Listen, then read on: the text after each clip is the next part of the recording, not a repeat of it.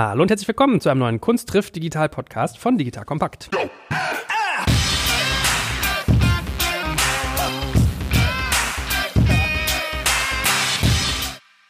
Mein Name ist Joel Kaczmarek und heute gehen wir auf Zeitreise, ich und der liebe Sebastian Krumbiegel. Hallo Sebastian. Moin, ich grüße dich. Also habe ich gelernt, oder? Unser spannender, liebevoller und wirklich interessanter Gast heute, der hat dich schon früh begleitet. Also so alt bin ich ja noch gar nicht oder fühle ich mich auf jeden Fall nicht, aber wir haben in den 90ern zusammen zu tun gehabt, weil sie damals bei Viva gearbeitet hat. Und jetzt können wir langsam mal das Geheimnis lüften, wer heute da ist. Wir begrüßen heute ganz, ganz herzlich die liebe, jetzt musst du mir mal sagen, wie man den Nachnamen ausspricht. Ich habe immer Minkai Fanti gesagt. Und, ist genau richtig. Ich sage immer Fantasie ist immer eine Brücke.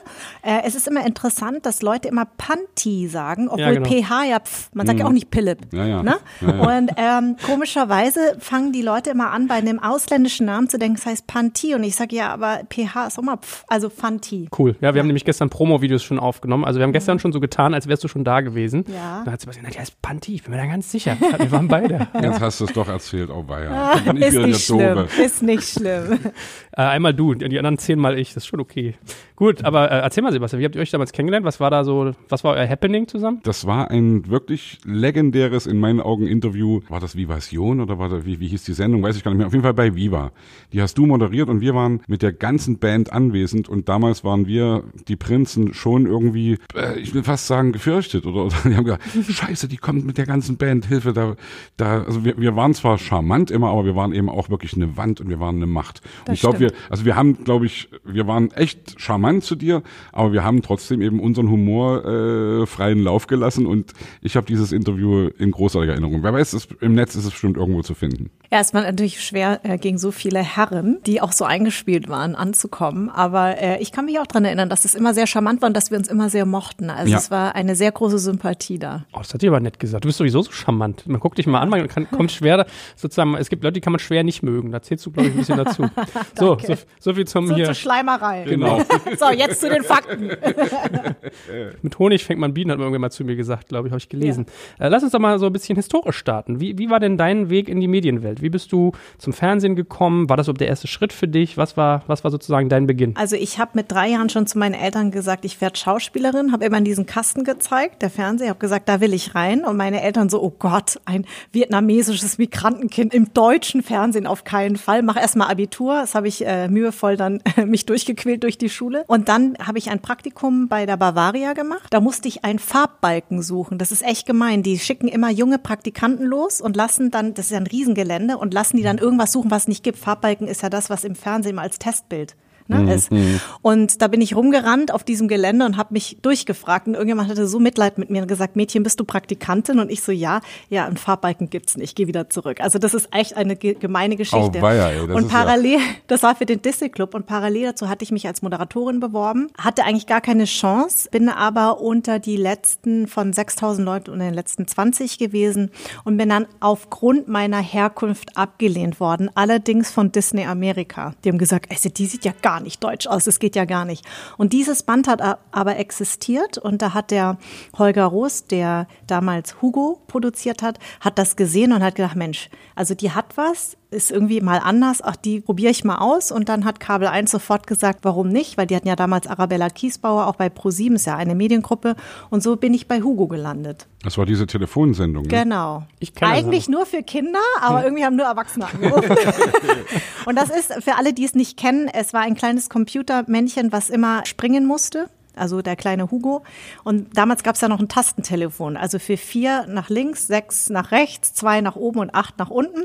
Und dann saß ich immer im Studio und gesagt, vier, vier, vier, vier, vier, sechs, sechs, sechs, sechs, sechs. Und irgendwie haben die Leute das immer nie gerafft und dann ist der halt irgendwie vom Holzbalken gefallen und dann haben sie nichts gewonnen. Das war die Sendung eigentlich, also völlig sinnbefreit. Ich fand es damals als Jugendlicher war ich, glaube ich, da auch total cool, weil es war irgendwie so, man hat immer zugeguckt, ich habe mich mal gefragt, sind die Leute so blöde? Oder ist es was Technisches, dass da so ein Delay drin ist, ja? Also du sagst was und die hören es erst zwei Sekunden später später oder so. Ich glaube, das ist ja so eine Mischung aus beiden. Aber die Leute haben das ja live gesehen, aber irgendwie weiß ich auch nicht. Aber das ist ja immer so, du sitzt vorm Fernseher und denkst, wie bescheuert genau. sind die eigentlich? Und, und dann bist du selbst, bist, ja. genau. Deswegen habe ich immer gesagt, wer wird Millionär? Ist mal eine Horrorsendung. Genau. Weil zu Hause bist du immer so der Allerschlauste. Ja, aber wenn du in der Sendung scheiterst du schon bei der 200-Euro-Frage.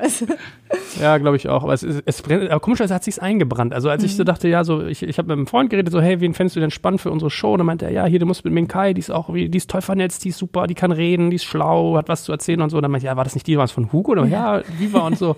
Das hat sich irgendwie eingebrannt. Ja. Also da, da hat ja dein äh, sozusagen Entdecker eigentlich ein gutes Gespür bewiesen Ja, quasi. Ne? also es ging ganz schnell und danach, eineinhalb Jahre später, bin ich von Viva abgeworben worden und da sind wir uns ja. Ja. begegnet. Also ich war da auch nur dreieinhalb Jahre. Leute denken, ich war viel länger da, aber ich war nur dreieinhalb Jahre, hatte zwei Sendungen. Einmal, das war interaktiv, ich glaube, da haben wir Genau, uns gesehen. genau. Vivasion war immer Stefan Raab. Genau, der war da alles dabei. Stefan Raab, Nils Bogeberg. Heike Mackert, Heike Mackert. Alex Bechtel, Matthias Optenhöfel, der jetzt ein ganz großer Genau. äh, Fußballmoderator ist. Mola Adebisi. Mola. Adebisi, Markus Kafka, Genau. Eni von der Glöckchen. Also wir waren eine Genau. ganz tolle Ja. Generation an, an äh, Schlegel. jungen Leuten. Tobi Schlegel, genau. Stimmt, die alle heute auch irgendwie was geworden sind. Ne?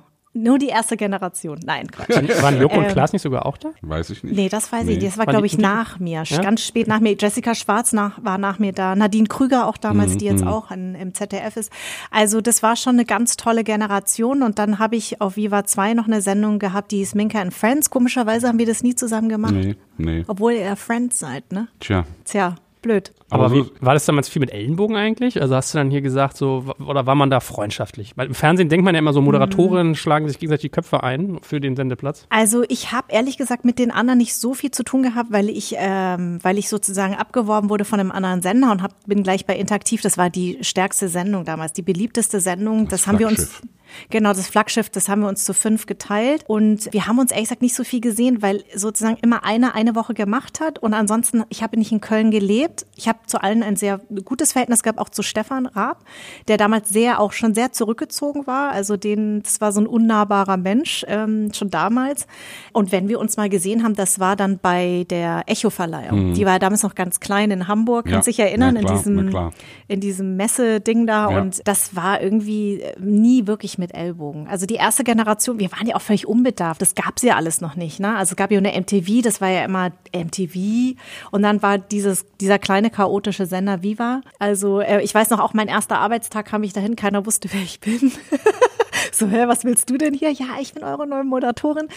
Ke- Keiner wusste von irgendwas. Also das war irgendwie Viva. Das war sehr sympathisch. Ich, also ich versuche mir das manchmal vorzustellen. Das klingt ja, also lustigerweise aus der Kundensicht sozusagen, Anführungsstrichen, oder als Zuschauersicht habe ich es gar nicht so gemerkt. Als, Mhm. als Jugendlicher gab es immer zwei große Mediensender, was jetzt irgendwie Musik-TV angeht, das waren die beiden, ja. Ja, das stimmt. Habe ich gar nicht so gespürt irgendwie, dass so MTV so das Wow, das Podest war, ja. Ja. Naja, Viva war schon irgendwie das, logischerweise das deutsche Paar da und das ist auch zu unserer Zeit entstanden. Also wann warst du da? Ich war ein Jahr nach Gründung von Viva. Also ich bin 95 dahin Naja, äh, naja. gekommen und Ende 93 sind die, glaube ich, irgendwie on air gegangen. Und äh, meine allererste Sendung bei Interaktiv war auch noch das Breakup von Take That. Okay. Also wo du nur hysterische Teenies hattest, die du beruhigen musstest. Das war eigentlich so ein bisschen gemein. Das kann man jetzt im Nachhinein erzählen. Ich habe das mit der Alex Bechtel zusammen moderiert, weil ich eingeführt wurde bei Interaktiv. Und wir haben sozusagen, es war ja live und ähm, wir haben immer so ganz betroffen äh, mit den Leuten telefoniert und wenn dann ein Video lief von Take That, haben wir uns dann so ein bisschen drüber lustig gemacht. Das war eigentlich Das voll ging gemein. uns aber genauso. Ich weiß noch, dass wir damals auch an irgend so einem Sorgentelefon war, Ja. als die sich aufgelöst Ja, hatten. genau. Dass wir wirklich dann, also das war auch gar nicht so äh, lustig, weil Ja. teilweise wirklich da suizidgefährdete Jugendliche angerufen haben, die wirklich äh, sich umbringen wollten, weil Genau. Ihre Band sich aufgelöst hat, wo wir dann gesagt haben, ey Leute, bleibt cool und bleibt entspannt. Genau. Also man hat da ja auch, ohne dass man es will, eine Verantwortung auf einmal irgendwie. Das Man muss dann stimmt. schon irgendwie cool bleiben. Man Ja. muss dann schon die Sache ernst nehmen. Und wir wurden auch echt wirklich ermahnt, auch von dem Redakteur, das wirklich auch ernst zu nehmen. Aber ich meine, gut, wir waren selber Anfang 20 und natürlich macht man sich dann gerne lustig, aber es war wirklich ein wahnsinniges Ereignis. Und für mich war das die erste, eine der ersten Live-Sendungen auf Viva. Das werde ich niemals vergessen. Immer wenn Alex und ich uns sehen, das ist irgendwie immer noch so ein Déjà-vu, das ist so ein Erlebnis, so wie bei uns beiden, dass man sagt, das verbindet einen irgendwie damit. Wie hast du das sozusagen eigentlich gelernt, was du da tust? Also du hast gesagt, mit drei Jahren auf dem Fernseher gezeigt, dann Praktikum und dann bist du da, zack, bumm, kaltes Wasser, keiner kennt dich, du musst aber gleich funktionieren, live. Ich meine, es gibt ja Rhetorikkurse und all so eine Späßchen, aber hast du da irgendwie eine Ausbildung genossen oder hast du das einfach so aus dem Gefühl rausgemacht? Nee, merkt man ja bis heute, dass ich nichts gelernt habe von dem, was ich mache. Weder Schauspiel noch moderieren. Nee, ich glaube, das war ja auch das Geheimnis damals, dass wir eigentlich so gar nichts konnten, ja, und dass wir so gesprochen haben wie die Jugendlichen. Also wenn wir jetzt, glaube ich, so ähm, geschult worden, wenn wir so Nachrichtensprecher, dann hätten wir nicht diesen Erfolg gehabt. Das war bei Hugo ja auch damals so. Das hat übrigens noch die Sonja Zietlow mit Ah, mir ja. zusammen moderiert Ja, und stimmt. die Judith Hildebrand, die damals bei ähm, Marienhof noch gespielt hat. Und wir, wir haben mal einfach frei Schnauze gesprochen und also bis heute ist das so, dass ich immer behaupte, ich habe nichts von dem, was ich gemacht habe, jemals gelernt. Und manchmal, wenn ich so drüber nachdenke, dass ich, äh, ich kriege immer so Kurzschusspanik, bevor ich irgendwas anfange, auch beim Drehen immer noch, dass ich sage, wie kannst du nur behaupten, dass du sowas kannst? Erinnere ich mich gerne genau an diese Zeit zurück, dass eben dieses Authentische aus dem Herz heraus, ne? Ja. Ich meine, da können wir, glaube ich, Ja, ja. da kannst du ja auch äh, äh, Ich sage immer gerne, ich bin Harlekin. Ja, genau. Und das ist, das sage ich auch voller Ja. Inbrunst, Ja. weil am Ende, ey, ich habe auch, natürlich habe ich singen gelernt Mhm. als Kind im Thomanerchor, aber ansonsten alles andere lernst du eben dann, während du es machst. Und Richtig. ich glaube, die Authentizität, wir haben neulich mal über Authentizität gesprochen, es ist ja auch ein sehr schwieriges Ding, Mhm. weil was ist eigentlich authentisch und äh, du bist, du spielst ja immer irgendeine Rolle, so, Ja. so, sobald du rausgehst, sobald du auf die Straße gehst, überlegst du dir, was ziehst du an, wie guckst du, wie läufst du, was machst Ja. du. Und natürlich kannst du versuchen, so zu sein, wie du bist. Ja. Und das versuche ich natürlich auch so zu machen. Aber am Ende ist jeder eben auch auf irgendeine Weise künstlich, sobald er mit anderen Leuten zusammen ist. Richtig. Und ich glaube aber, was das Wichtigste ist, deswegen rutschen einem ja manchmal auch so Sachen raus, ne, die vielleicht nicht wirklich äh, gut waren oder man wird dafür kritisiert, aber damit lernt man irgendwann umzugehen. Aber ich sag immer, also wir sind alles nur Menschen, wir kochen auch nur mit Wasser. Und äh, das war einfach die beste Schule, die ich haben durfte, weil, weil wir eben nicht diesen Quotendruck hatten, weil wir eben so sein durften, wie wir sind. Und das war einfach äh, sowohl bei Hugo damals, also bei Kabel 1, als auch bei Viva, das war eine super Schule. Und der Ernst des Lebens fing erst später an. Wann denn? Ja, mit der Professionalität natürlich. Ne? Also je größer der Sender, dann habe ich angefangen zu spielen. Dann haben die Leute gesagt, was ist das? Die kann das doch überhaupt nicht. Da habe ich zum ersten Mal so Gegenwind gespürt, ne? weil ich ähm, gleich den Fehler damals gemacht habe, gleich Hauptrollen zu spielen, denen ich überhaupt nicht gewachsen bin. Und heute, ich mache jetzt sehr, sehr lange diesen Job als Schauspielerin schon, sehe ich schon, dass etwas dazugehört, was ich damals nicht so empfunden habe. Und ich hätte eigentlich damals vielleicht mit kleinen Rollen mir besser getan. Ich habe natürlich durch meinen Bekanntheitsgrad gleich riesengroße Hauptrollen gespielt und das musst du schon tragen. Das ist beim Film noch mal ein bisschen anders als bei der Moderation, wobei ich sagen würde, eine Samstagabendshow so wie ähm, Thomas Gottschalk, Naja. das könnte ich auch nicht tragen. Das hätte ich in dem Alter nicht tragen können. Und das sind Sachen, die lernst du irgendwann und mit der Ernsthaftigkeit und ich habe mich dann coachen lassen viel. Ich habe mich dann viel damit auseinandergesetzt. Ich habe dann das Glück gehabt, dass ich 16 Jahre lang eine Krimiserie äh, spielen durfte neben Armin Rohde, der wie ein Schauspiellehrer zu mir war und äh, Barbara Auer und da habe ich einfach wahnsinnig viel gelernt. Ich habe damit, ähm, oder wir haben zusammen mit Jan-Josef Liefers darüber geredet, dass ich ihn gefragt habe, was lernt man eigentlich als Schauspieler? Was muss ich können, damit ich ein guter Schauspieler bin? Weil ich mich mal so frage, ich bin jetzt jemand, ich kann, glaube ich, auf einer Bühne stehen, ich kann gut labern, ich führe einen Podcast, ich habe irgendwie ein Gefühl für Spannungsbögen etc. etc. und frage mich so, wenn er jetzt eine Kamera angeht, könnte ich das? So, und dann hat er gesagt, das ist eigentlich nichts mit Lernen, weißt du, man, der muss ja Texte gut beherrschen. Was ist das? Ich meinte, eigentlich musst du Vorstellungsvermögen haben. Du musst da sitzen und wissen, jetzt bin ich gerade in einem U-Boot, das läuft hier voll und wir saufen gleich. Oder hier ist gerade ein Kind gestorben oder ich bin am Genau. Krimi-Tatort. So, das ist sozusagen so das.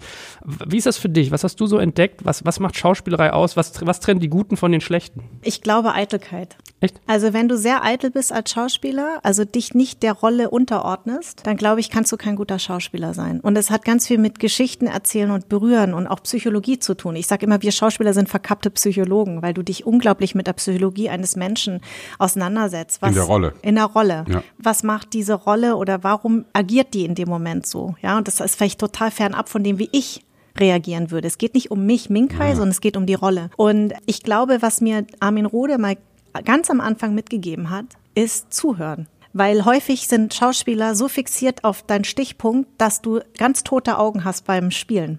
Und er sagt, eigentlich ist es nur wie im richtigen Leben. Spielen und zuhören. Und so finde ich auch, wenn du gute Interviews führst, geht es genau darum, oder gute Gespräche, dass du deinem Gegenüber zuhörst und nicht an deiner nächsten Frage schon, weil das hast du dir auf den Zettel geschrieben und das musst du jetzt durchbringen.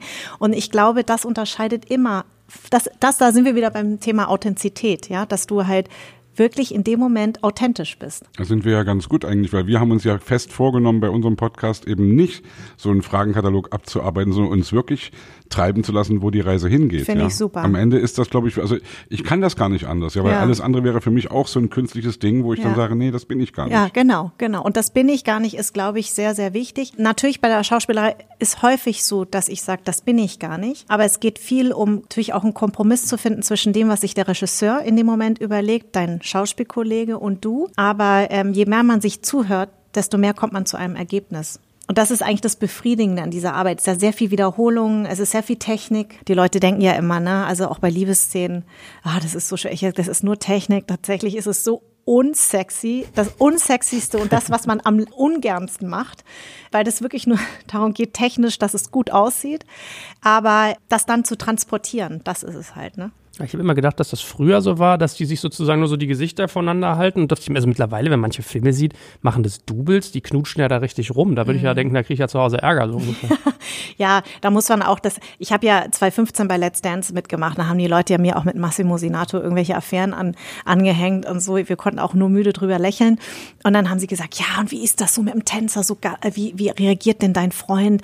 Also mein damaliger Freund, jetziger Mann, wenn ihr so eng aufeinander seid, da habe ich gesagt, na hör mal, also ich bin Schauspielerin, der muss tagtäglich damit umgehen. Also da ist mit Tanzen ist da, das ist ja noch, sag ich mal, das wenigste, weil ne, also beim äh, beim Spielen kann das schon sehr intim werden. Man verliebt sich in jemanden, man küsst jemanden, das muss man alles darstellen.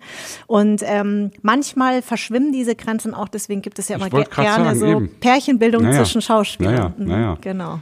Das ist ja wirklich auch das Interessante. Es gibt ja, wir haben ja mit Jan Josef auch äh, über Method Acting gesprochen. Mhm. Also wenn du sozusagen das, was du sagst, dich sozusagen, es gibt ja Schauspieler, was weiß ich, Robert De Niro, mhm. der eben dann sagt, ich spiele jetzt diese Rolle und der rennt dann wirklich den ganzen Tag in den Klamotten ja, rum ja. und ist dann auch, oder hier äh, Shining, wie, heißt der gleich? Jack äh, Nicholson. Äh, Jack ja? Nicholson, genau. Also der dann wirklich auch, der muss ja, wirklich ein Vieh gewesen sein in dieser Dreharbeiten. Oder Christian Bale, ne? Ja. Christian Bale ist ja, ein, ein, fanatischer. Ich meine, ich habe, ich weiß nicht, ob ihr das gesehen habt, hier äh, Dick Cheney, also Dick Cheney war, ich meine, du vergisst dass das ein Schauspieler ist, nicht Dick Cheney. Also ich lege euch den wirklich ans Herz. Du vergisst irgendwann, dass das ein Schauspieler ist, der das darstellt. Ich habe das nur mal bei Meryl Streep gehört, als die der Teufel trägt Prada gespielt mhm. hat, hat die auch am Set die Leute halt alle so gegängelt und mhm. war unfreundlich zu denen. Und als mhm. vorbei war, war dann natürlich alle so, huch, was ist denn hier los? Ja. Schalter umgelegt, die ist ja gar nicht so, ja, mhm. also krass. Ja. Das frage ich mich ja wirklich, wie man das macht, ohne dass man da nicht so dieses, also was du gerade genau beschrieben hast, man verliebt sich in, also die Rollen verlieben sich ineinander, man, man verbringt die ganze Zeit miteinander. Passiert das nicht total oft, dass da Leute irgendwie. Also ich sag immer, man ist vielleicht verliebt für diese, an, äh, für diese Zeit. Manchmal magst du dich ja auch nicht. Dann ist es noch schwerer. Also ich hatte das Gott sei Dank noch nie, dass ich einen Schauspieler nicht mochte, einen Schauspielkollege. Ich bin ja eh ein Mensch, der sehr gut mit, einfach mit Menschen kann.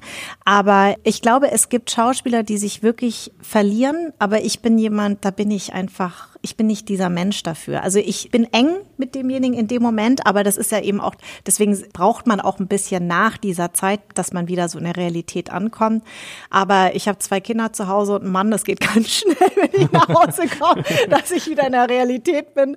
Und ich glaube, es hat ganz viel damit zu tun, wie du selber gestrickt bist. Ich glaube, es gibt Schauspielkollegen, die sich viel schwerer tun und es gibt andere, die haben damit überhaupt kein Problem. Es gibt solche und solche. Ich habe ja so ein bisschen eine Zeitachse im Kopf. Also ich versuche ja so nachzuvollziehen, wie waren dann Schauspieler Spielerei. Ich will jetzt auch mal demnächst sowas wie so Netflix kommen oder Amazon, was macht das mit deiner Gilde? Aber was mich vorher nochmal so interessieren würde, wäre, gab es so einen Break? Also ist so ein, so ein Viva zum Beispiel, ist das ein, ein Push, dass ich sowas gemacht habe aus schauspielerischer Sicht oder war das eher so ein Stigma? Das habe ich mich auch bei den ganzen GZSZ-Leuten gefragt. Ah, beides. Also ich habe ja bewusst nach äh, Viva, also ich habe bewusst nach dreieinhalb Jahren die Reißleine gezogen, obwohl es ja hätte weitergehen können. Aber ich habe damals schon gesagt, ich mache das nur für eine Zeit und ich bin dem entwachsen. Ich habe irgendwann gemerkt, das reicht mir einfach nicht mehr, obwohl ich ja meine eigene Gesprächssendung hatte. Aber mir hat das einfach nicht mehr gereicht. Und ich wollte unbedingt in die Schauspielerei. Und ich habe gewusst, ich war überpräsent. Ne? Also du weißt ja, wie das damals war, Sebastian. Wir sind ja überall gelaufen, also Mediamarkt. Das du war eigentlich so der Punkt. angekreischt auf der Straße und genau. dann irgendwie erkannt und, und das ist schon irgendwie, ihr wart ja Popstars eigentlich. Ja, genau. Und es lief auch am Flughafen. Ja, weißt du, jeder, also, ist, also für mich war der entscheidende Moment, dass ich einmal in den Mediamarkt gegangen bin, um was zu kaufen oder in einen, darf jetzt will ich nicht den, den Namen nennen, aber ich kam rein und da waren 200 Fernseher und da lief überall Viva drauf und ich war, es war eine Wiederholung meiner Sendung. Und da habe ich echt gedacht, oh nee, das geht gar nicht mehr. Ich konnte mich selber nicht mehr sehen. Und das war der Punkt, wo ich gesagt habe, jetzt mache ich erstmal Schluss, weil als Schauspielerin. Das ist ja so Horrorfilm, echt. Du ja, du kommst selber rein. Ja, und du willst, du kennst es ja, Sebastian, selber. Man will ja eigentlich auch nicht erkannt werden, naja. wenn man im Privatleben irgendwo hingeht, um irgendwas zu kaufen und dann siehst du dich selber. Und ich hab, bin rückwärts wieder rausgegangen. Und dann habe ich mir auch irgendwie überlegt, als Schauspielerin musst du ja auch ein ein gewisses Geheimnis haben. Und dieses Geheimnis transportiert sich nicht, wenn du tagtäglich ständig zu sehen bist. Und da habe ich dann erstmal einen Cut gesetzt, um auch erstmal selber rauszufinden, will ich das überhaupt noch? Alles. Und dann habe ich erstmal ein Jahr Pause gemacht. Und das war, glaube ich, einer der mutigsten Schritte für mich zu der Zeit, weil das, da, da, ich war ja am Zenit meiner Karriere und ich hätte alles zu dem Zeitpunkt machen können.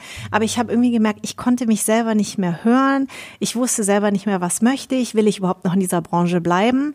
Und da habe ich dann einfach eine Pause gemacht und das war echt schwer auszuhalten. Weil am Anfang sagt man sich ja, ach, ist ja kein Problem, aber wenn das Telefon nicht mehr so viel klingelt, wenn du plötzlich nicht mehr weißt, wie du deine Miete zahlst, wenn du nicht mehr überall eingeladen wirst, das auszuhalten und ich habe damals in München gelebt, da ist eh immer gerne, was machst du gerade? Mhm. Erste, was man dich immer fragt und irgendwann den Mut zu haben, zu sagen, nichts, das hat mich sehr viel Überwindung gekostet, aber als ich an dem Punkt war, wusste ich, jetzt ist es gut. Ja, vor allem ist es ja auch insofern mutig, dass du dir bestimmt auch darüber im Klaren warst, dass du auch schneller, als du denkst, in Vergessenheit geraten mhm. kannst und dass dich einfach keiner mehr fragt und dass er, ach, Minkai Fanti, das ist ja die, war ja die damals. Genau. Ja? Und dann, genau. äh, was macht denn eigentlich? Das ist dann der nächste Schritt. Genau, ja? genau. Scheiße, nee, genau. das willst du natürlich auch nicht. Im ja? Stern die Rubrik, Genau, was macht eigentlich, genau. ja? Und ähm, mein damaliger Manager hat mir dann äh, auch gesagt, wenn du jetzt aufhörst, dann wird dich keiner mehr buchen. Und das war auch der Zeitpunkt, wo ich mich von ihm getrennt habe und gesagt habe, ich mache jetzt erstmal gar nichts. Ich glaube, eben da, darüber haben Sebastian und ich vorhin auch gesprochen, nach oben zu kommen ist nicht schwer, aber sich oben zu halten. Und das geht nur, das weißt du selber, ihr habt ja 30-Jähriges, jetzt Ja. hast du mir gerade erzählt,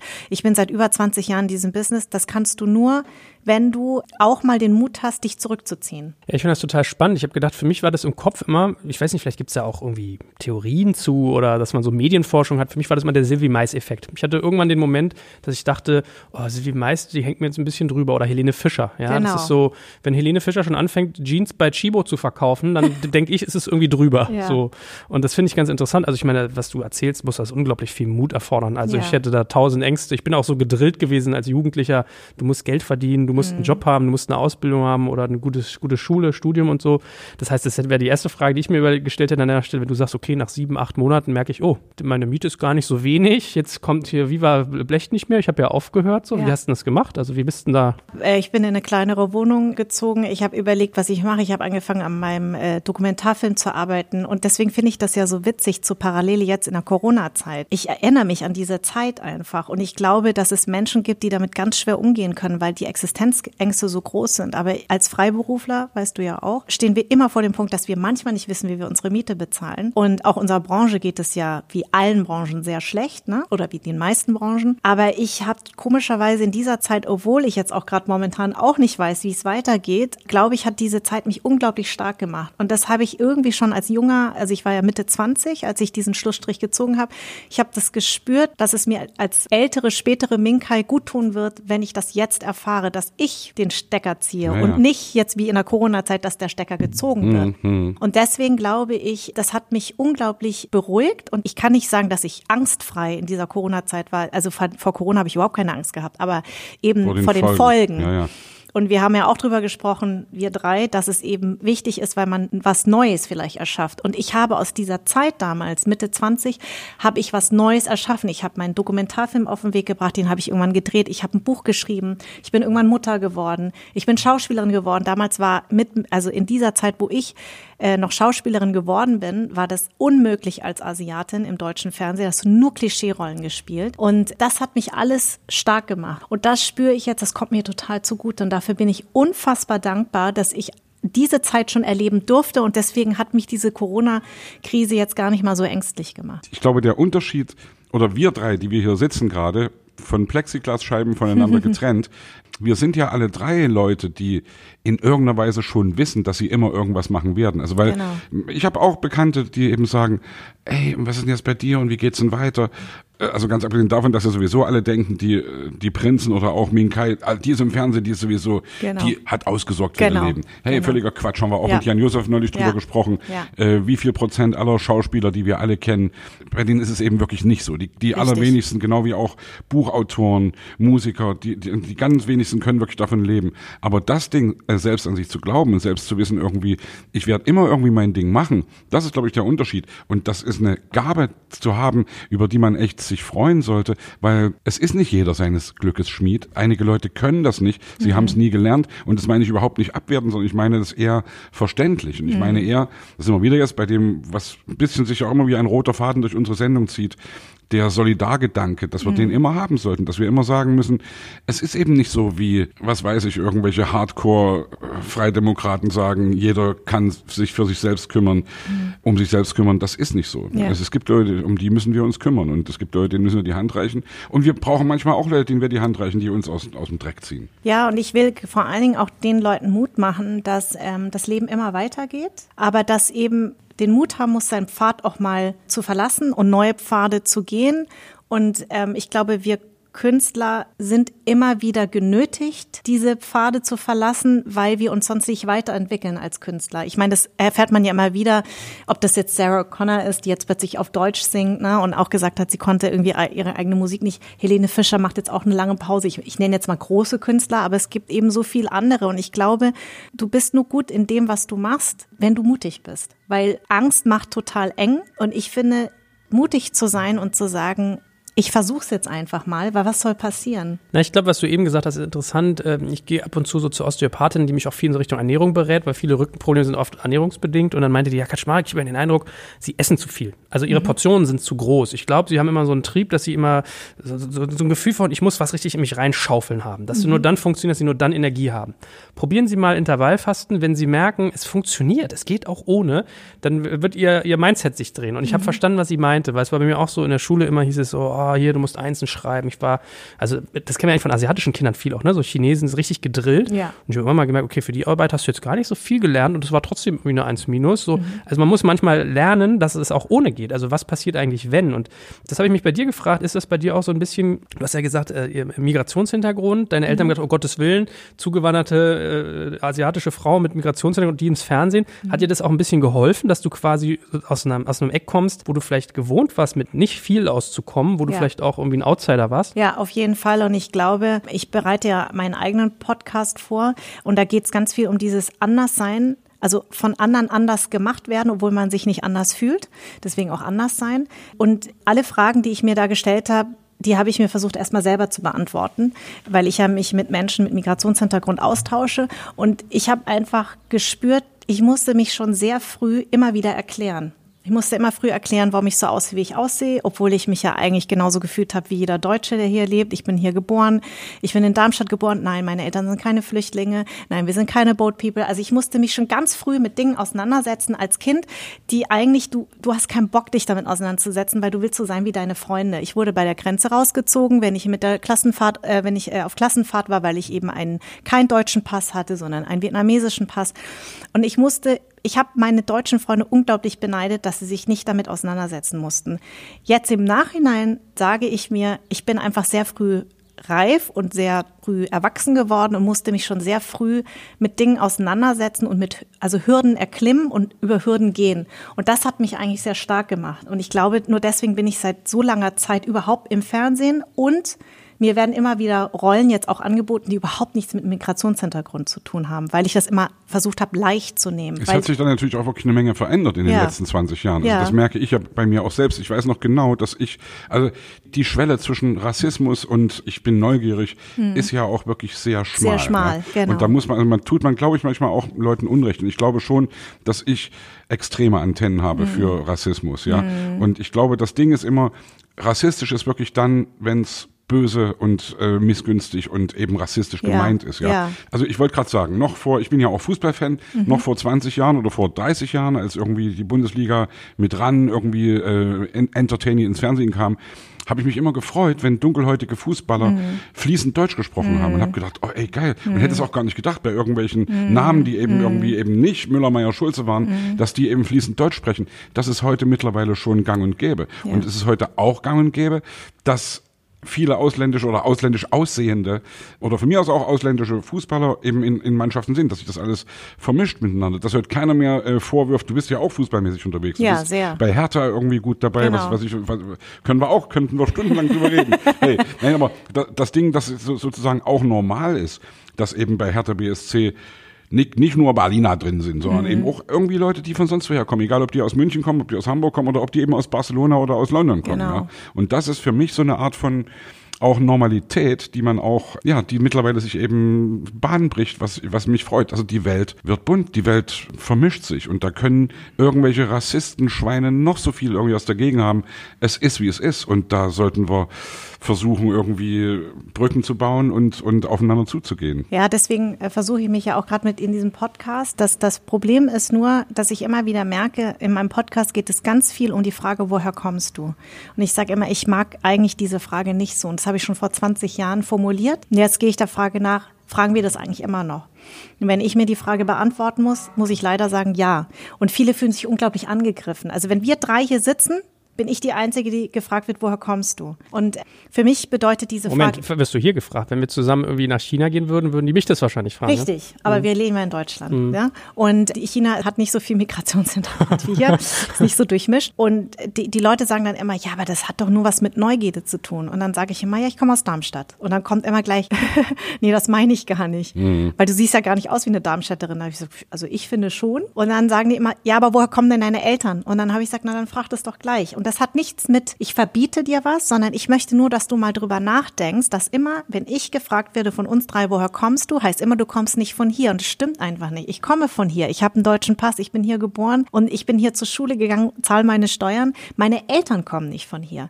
Und es ist für mich ein Unterschied. Und das, um jemanden zu integrieren, hat das ganz viel mit Selbstverständnis zu tun. Und das ist das, was ich mir einfach nur wünsche, dass die Leute drüber nachdenken und sagen, wo, wo sind deine Wurzeln? Das ist was ganz anderes, weil das heißt immer, also deine Wurzeln sind von woanders, aber du bist von hier. Und das macht ganz, ganz viel aus mit Menschen, wie mich, die sozusagen ein asiatisches Aussehen haben, aber perfekt Deutsch sprechen. Ja, ich überlege die ganze Zeit, wie es mir damit gegangen wäre, weil ich, was ich jetzt natürlich beobachte oder was ich jetzt rausgehört habe, war bei dir, dass du gesagt hast, ich habe mich dadurch ausgeschlossen gefühlt. Mhm. Ich habe gedacht, du könntest dich ja auch besonders fühlen. Also könntest du auch sagen, wow, ich bin die Einzige, die hier gefragt wird, wo ich herkomme. Aber das ja? möchte man nicht. Ja, ja. Das möchte man nicht, weil weißt du, dieses Besonderssein, das wird ja immer sozusagen so umgedreht. Ja, wieso, du fühlst dich besonders. Aber ich sag nochmal, ich weiß nicht, ob du hast Kinder, mhm. du auch? Mhm. Kinder Kinder wollen so sein wie ihre Freunde. Das wollte ich gerade sagen. Als und kind die wollen nicht, schlimm. die wollen nicht besonders sein. Ja. Die wollen so sein wie alle anderen auch. Wenn du immer diejenige bist, von klein auf an, die immer als anders ge, ähm, getreatet In der Ecke äh, steht. Genau, ja. da, das, das möchtest du einfach, behandelt, Entschuldige.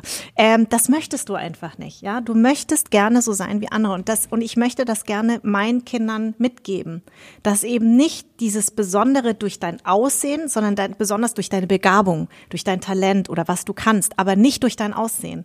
Und das ist etwas, was mich eint mit allen Menschen mit Migrationshintergrund keiner wird sagen, ach, das war voll toll. Natürlich irgendwann mit 16, 17 bin ich leicht an den Club gekommen, weil ich so aussehe, wie ich aussehe.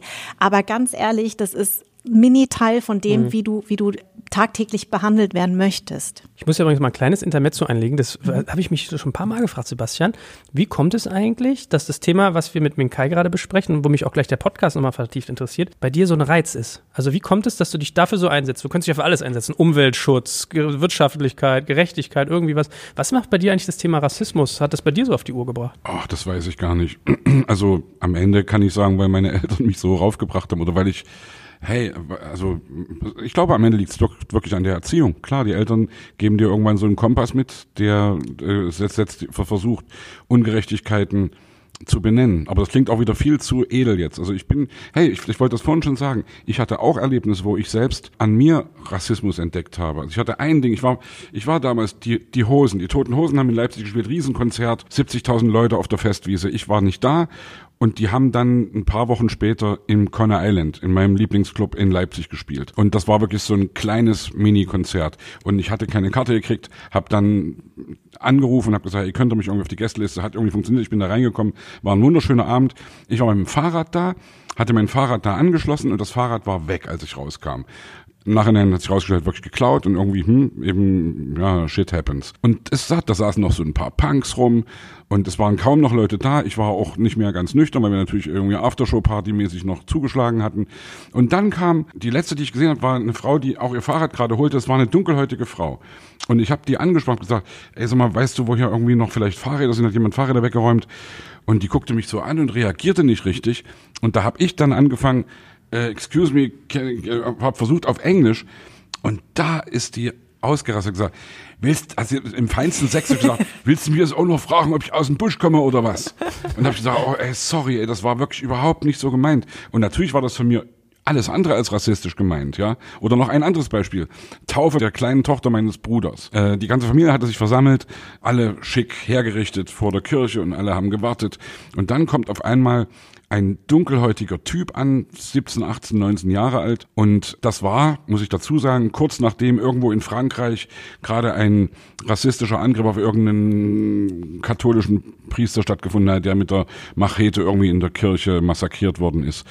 Und der kommt da rein, dieser Typ, also dieser dunkelhäutige Typ, so ein 18-jähriger Typ, und guckt sich so unsicher um und und ich, in dem Moment geht bei mir der Film an den Kopf und denke, scheiße, was will denn dieser Typ jetzt hier?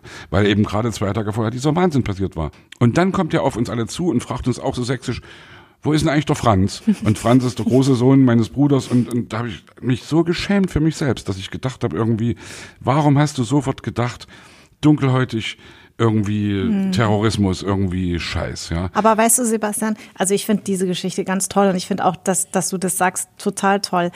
Rassistisch sind wir leider alle. Es gibt keine Ausnahme. Und das ist, das äh, ist auch ein Thema sozusagen im Podcast, dass ich eben sage, wir haben alle Vorurteile. Alle. Da, da nehme ich keinen aus. Ich meine, guck mal, jetzt nur beispielsweise in Amerika haben ganz viele Latinos und Vietnamesen Trump gewählt, ja. obwohl der so ist, wie er mhm. ist. Also es ist nicht so, dass, dass wir alle frei davon sind. Ich glaube nur wichtig ist, dass man den Mut hat, es zu korrigieren. Und ich ertappe mich auch dabei, ja. Und es geht auch nicht damit, einen Zeigefinger mit rumzurennen zu sagen, ja, also das und das, sondern für mich geht's immer ganz viel nur darum, Leute zum Nachdenken anzuregen. Und ich weiß, dass diese Frage, woher kommst du, auch in meinem Freundeskreis habe ich ganz viele Diskussionen. Also ich bin in München in einem rein, sage ich mal, deutschen Freundeskreis groß geworden, ganz mit wenig Migrationshintergrund. Und auch meine Freunde haben sich unglaublich angegriffen gefühlt. Ja, und du verbietest uns den Mund, das ist doch reine Neugierde, was soll das denn? Und jetzt mach doch nicht so ein Ding draus. Aber sie haben alle im Nachhinein gesagt, dass sie drüber nachgedacht haben und sie fragen es nicht mehr. Ja. Und darum geht's mir ja. nur. Es geht mir nur darum, zum Nachdenken anzuregen. Wenn du danach beschließt, nee, ich frage, ich sag das immer noch so, das ist Demokratie. Völlig okay. Ich sage nur, denk kurz drüber nach, wie sich jemand fühlt, wenn du gibt zum Beispiel jemand, mit dem habe ich ganz lange über den Begriff Japse äh, diskutiert, dass ich gesagt habe, das kannst du auf keinen Fall sagen zu Menschen. Fidschis auch. Oder genau, Fidschis, ja, die, ja. ja genau, also ja, Asiaten. Und und der hat mir irgendwie versucht, das zu sagen, oder zum Beispiel Neger ist ja in, in, in, in gerade in Bayern, ne? ich bin ja in München groß geworden. Ja, wieso? Das ist überhaupt nicht böse gemeint, das sagen wir schon immer so. Und dann sage ich, überleg einmal, wie sich ein Mensch fühlt, na, also der dunkelhäutig ist. Und es geht immer nur ums Nachdenken anzuregen, weil du willst ja auch nicht als Deutscher pauschal als Nazi be äh, bezeichnet werden, weil du diese Vergangenheit vielleicht hast. Naja, ich habe so im, im Vorgespräch, als wir, wir hatten ja Dennis Aogo vor kurzem hier über mhm. Fußball geredet, da wollte ich ihn auch was über Rassismus fragen, habe ich mich darüber nachgedacht, wie es in meiner Jugend war. Und wir waren mhm. so eine mhm. Clique, wir hatten einen Jungen, der war ähm, ich weiß, das fängt ein bisschen an, ich weiß nicht mal mehr, ob man schwarz oder farbig sagt heutzutage. Schwarz. Also das mhm. ist so, mhm. der war dunkelhäutig, mhm. Person of Color, aber jetzt nicht so tief afrikanisch schwarz, mhm. sondern eher so ein Cappuccino-Ton, sage genau. ich mal. Der war immer der Mocker. Mhm. Ich kam aus Deutschland, ich war die Kartoffel. Mhm. Wir hatten einen Polen, das war dann, mhm. der hat mal geklaut, ja, das waren so die Vorurteile. Ja. Und ich habe das so, bin ich so bei ertappt, also ich habe Mocker eigentlich so gut wie nie gesagt, weil ich das fand ich echt schon drüber. Mhm. Aber ich habe gemerkt, es war so eine Art selbstregulierendes System.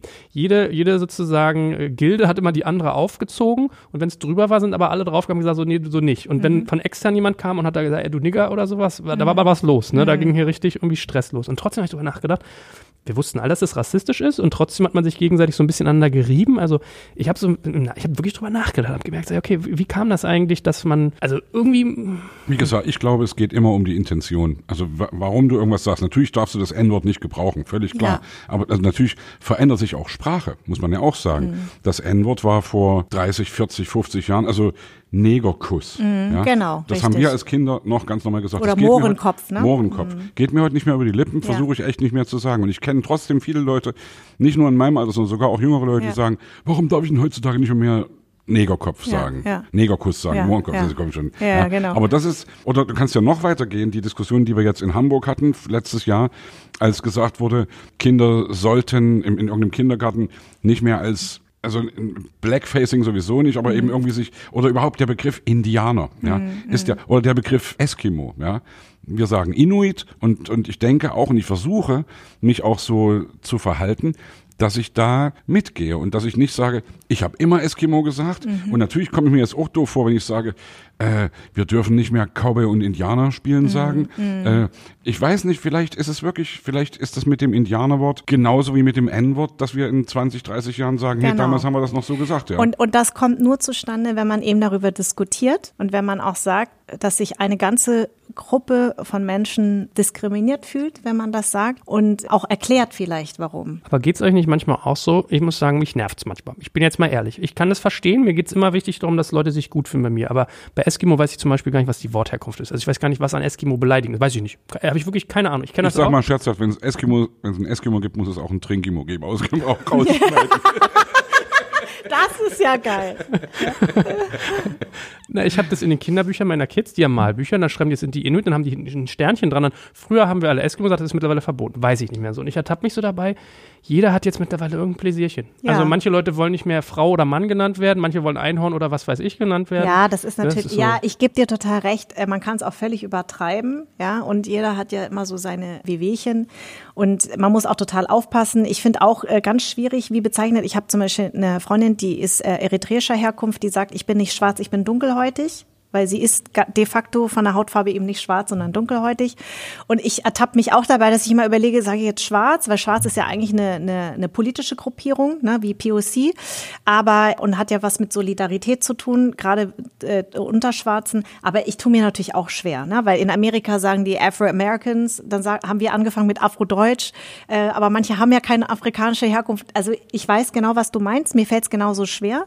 Ich finde es völlig in Ordnung, aber dein Gegenüber zu fragen, darf man, also genau. würde ich das, weißt du, also es geht ja um, es geht wie immer um Kommunikation. Genau, es geht um Sensibilität. Na? Sensibilität, es geht darum, um Kommunikation. Wie, genau. Und ich finde, du hast aber genauso dann recht zu sagen, oh, ich finde es echt anstrengend. Finde ich auch völlig in Ordnung. Und das ist, glaube ich, auch wirklich genau der Punkt, warum Rechtspopulisten gerade so einen Auftrieb haben, mhm. weil sie mhm. genau mit diesen Animositäten auch, weil sie das genau wissen, dass es viele Leute gibt, die sagen, ah, man darf heute nicht mal mehr das und das sagen genau. und Denkverbot und genau. irgendwie Sprechverbot naja. und der ganze Wahnsinn. Und ich verstehe das auch. Mich, mich nervt manchmal auch irgendwie, ich sage es mal wirklich auch in großen Anführungsstrichen, übertriebene äh, äh, politische Korrektheit. Ja, ja. Genau. Ich finde politische Korrektheit erstmal total cool. Ich finde es erstmal wirklich richtig.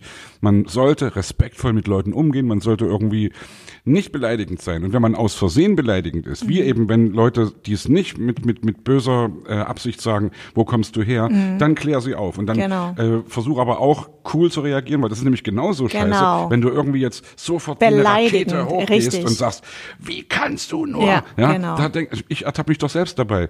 Was haben wir als Kinder oder als Jugendliche, habe ich doch auch manchmal gesagt, oh, das finde ich ja echt schwul. Mhm, ja? Genau. Und ich, wenn, wenn heute irgendwie Leute sagen, oh, das finde ich ja echt schwul, da sage ich, da versuche ich dann auch kurz innezuhalten und zu sagen, du, äh, finde ich nicht gut, wenn du das sagst. Und ich sage mhm. aber nicht, du Schwein, du homophobes Arschloch. nee, sage ich dann nicht, sondern ich versuche dann einfach zu sagen, ja. hey, pass auf, ich ja. möchte so, möchte nicht, dass du so redest, weil das ist beleidigend. Ja. Ich glaube, das eine ist Empathie und ihr habt ja recht, wenn man sagt, was, was ist die, was ist die Intention? Also es gibt ja zum Beispiel dieses, wenn manche Leute über Kinderschänder geredet haben, das ist ein Nazi-Begriff. Mhm. Das muss man aber echt mal wissen. Also es gibt Worte, die werden aufgeladen mit Bedeutung und dann werden sie mir aus dem Sprachschatz geklaut. Und ich, ich weiß nicht, ob ich die Geschichte erzähle, aber nicht streichen wir sie raus, äh, Sebastian. Äh, ja, du hast ja ein Lied geschrieben mit dem Prinzen, wo es auch darum ging, darf man das? Da ging es dann ganz viel darum, darf man Frauen noch Komplimente machen, darf man das sagen, darf man das sagen? Und dann hast du gesagt, wie findest du das? Und da ich, ja, finde ich total geil, weil ganz viele Leute wissen nicht mehr, was man darf, was okay ist. Die haben diese Unsicherheit und so, warum denen nicht mal eine andere Ecke geben als rechts? Ja, immer diese, diese rechte Wut finde ich ein Kackkanal, sondern mal links zu sagen, ja komm, lass doch mal drüber reden, ob man das Sich Worte darf. nicht klauen lassen sozusagen. Ja, ja. ja das ist natürlich auch richtig, ja. Das Lied übrigens ist noch nicht draußen. Das ist ein, das wird auf unserer 30.000 Jahre die Prinzen, meine sehr verehrten Damen und Herren, kurz zur Werbung. Nein, wir werden äh, Anfang nächsten Jahres eine Platte rausbringen und da wird das Lied drauf sein. Und natürlich machen wir uns darüber Gedanken, weil wir möchten dieses Thema ansprechen und wollen aber bitte, bitte keinen Applaus von irgendwelchen Idioten kriegen. Wir mhm. wollen, ich will nicht von Nazis gut gefunden werden oder von Rassisten oder von eben irgendwelchen Verschwörungstheoretikern, ja. Aber dass auch da die Grenzen fließend sind, das müssen wir uns immer wieder vor Augen halten, dass wir viele Leute auch verprellen, wenn wir sie beschimpfen, weil sie in irgendeiner Weise eben nicht ganz so politisch korrekt oder nicht ganz so, ja, weil, weil sie eben schneller Sachen rausplatzen, die sie garantiert eben auch nicht böse meinen. Da sollten wir cool bleiben, finde ich wirklich. So, aber apropos fließende Grenzen, wir wollen ja noch ein bisschen was über dich jetzt erfahren. Du hast nämlich zwei spannende Stichworte eigentlich gegeben. Einmal deinen Podcast und einmal, dass du ja eine, eine, eine Serie machst und was Dokumentatives. Fangen wir mit dem Podcast an. Also anders sein, hast du gesagt, heißt ja. Es werden jetzt alle Hörer aufgerufen, das bei Spotify und Co. zu suchen und zu abonnieren. Worum geht's da und warum machst du das? Im Anderssein geht es eben genau um diese Frage, woher kommst du und ist man anders, nur weil man anders aussieht, aber sich nicht anders fühlt. Und da führe ich Gespräche mit Menschen mit Migrationshintergrund. Also zu dem Zeitpunkt des Gesprächs, was wir jetzt führen, habe ich es noch nicht gemacht, aber ich werde in ein paar Wochen werden Gäste da sein wie äh, Cem Özdemir, über die ich mich wahnsinnig freue, cool. weil der einfach meine mein Andersdenken über das, was ich bin, sehr beeinflusst hat, weil er vor über 20 Jahren, als ich ganz frisch in dieser Branche war und sehr radikale Interviews gegeben habe, so ich hasse es, als Exotin bezeichnet zu werden. Also ich war damals noch Anfang 20 und habe immer mit so Begrifflichkeiten wie hassen und sowas äh, durch die Gegend geschmissen und dann habe ich meine eigenen Interviews gelesen und ich gesagt, oh, das klingt aber irgendwie komisch. Der hat damals gesagt, ich bin ein Mensch, der auf zwei Stühlen sitzt und nicht zwischen zwei Stühlen. Und das hat mich so nachhaltig beeinflusst, weil ich dann irgendwann gedacht habe, stimmt, vielleicht muss ich das so rum. Man sitzt doch auf zwei Stühlen viel besser als dazwischen. Und ich habe aber ganz lange mich zwischen zwei Stühlen gefühlt, weil ich immer gesagt habe, was bin ich denn jetzt? Bin ich deutsch? Bin ich vietnamesisch? Darf ich beides sein? Und ich bin wahnsinnig stolz, dass er zugesagt hat, weil das ein Mensch ist, der politisch mich lange begleitet hat, einfach nicht politisch als grüner Politiker, sondern als ein Mensch eben wie ich mit äh, zwei Kulturen, der aber anders damit umgegangen ist, anders. Mhm. Dann wird da sein äh, Jasmin Tabatabai, die Schauspielkollegin, die auch ganz toll ist, die zum Beispiel nicht mehr in den Iran reisen darf, was auch natürlich viel macht, wenn du eben nicht in die Heimat deiner Eltern darfst. Dennis Saogo wird da sein, der euch auch war, das habe ich ja dir zu verdanken, da danke ich nochmal sehr.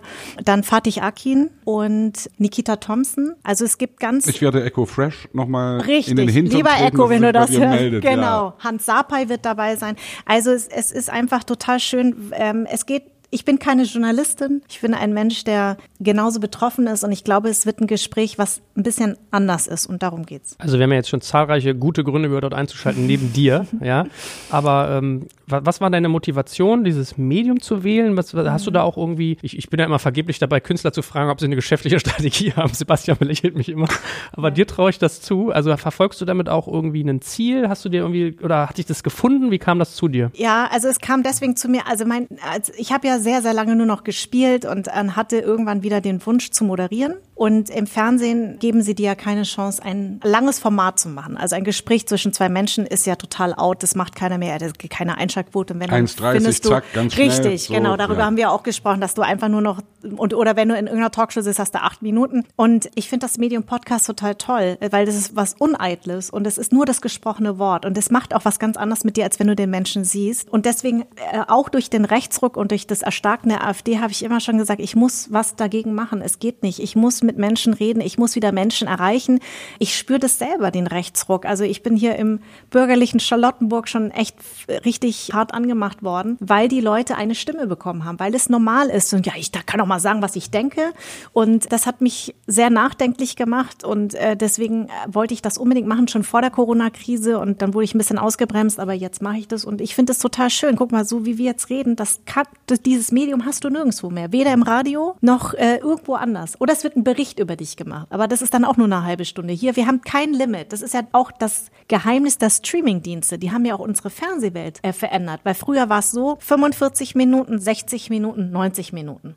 Und drunter oder drüber geht's nicht. Und die Streamingdienste haben gesagt, ich mache meine Serie halbe Stunde oder 50 Minuten. Also du hast einfach keine Limits mehr und Podcast finde ich ein ganz tolles Medium. Ja, ich glaube, was interessant daran ist, was ich immer wieder merke, wenn man nicht in den Schuhen anderer Menschen wandert, dann kann man nicht nachempfinden, wie es ihnen geht und das mhm. könnte ich mir bei deinem Konzept interessant vorstellen, dass eine Betroffene mit Betroffenen redet. Also genau. ich will jetzt nicht irgendwie deine sozusagen Herkunftsfaktoren als eine Krankheit jetzt verstanden ja, wissen ja. im Sinne von Betroffenheit, aber du erlebst was, was manche Menschen nicht erleben genau. und hast dann sozusagen, glaube ich, einen ganz anderen Zugang. Ne? Genau, genau. Mhm. Und ich glaube, es ist auch anders, wenn man journalistisch rangeht. Ich gehe überhaupt nicht journalistisch ran. Das es ist so wie jetzt hier. Ja, Man, man, man führt ein Gespräch, das ist was ganz anderes. Weil du gerade über Streamingdienste gesprochen mhm. hast, weil das natürlich auch unser Thema ist, Kunst trifft digital. Mhm. Du hast vorhin erzählt, dass du eine Serie jetzt mhm. auch machst, Die mhm. Barmherzigen. Mhm. Wie verändert wirklich sowas wie Netflix oder wie eben, ja, wie Streaming auch also unsere Musik als Musiker verändert es extrem. Ja, wir, wir, wir, verkaufen keine Tonträger mehr mhm. und wir verdienen irgendwie da kein Geld mehr. Wir, wir verdienen unser Geld sozusagen auf der Straße. Mhm. Äh, wir verdienen, glaube ich, an einem Stream 0,003 Cent. Ja? Wahnsinn. Also du brauchst wirklich erstmal,